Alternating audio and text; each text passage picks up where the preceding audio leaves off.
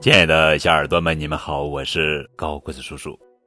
今天要讲的故事的名字叫做《宝葫芦》，这是根据中国民间故事改编，姚建江图，这也是东方娃娃绘本系列故事。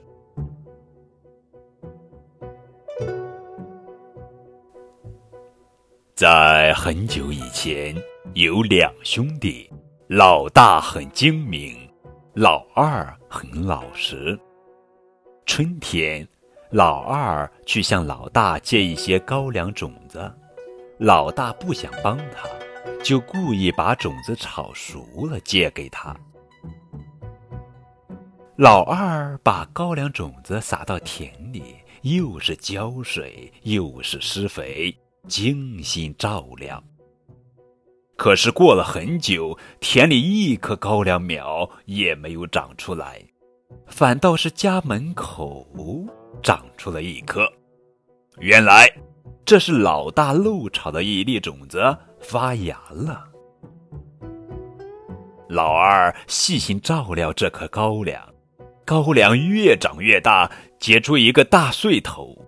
这天，老二正准备把大穗头摘下来，突然呼呼呼刮了一阵大风，扑啦啦飞来一只大鸟，大鸟一口叼下大穗头飞走了。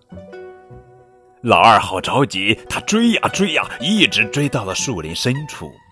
突然，他面前一下子出现了好多仙女，其中一个变出一只葫芦，在地上敲了敲，说：“葫芦葫芦变。”哈！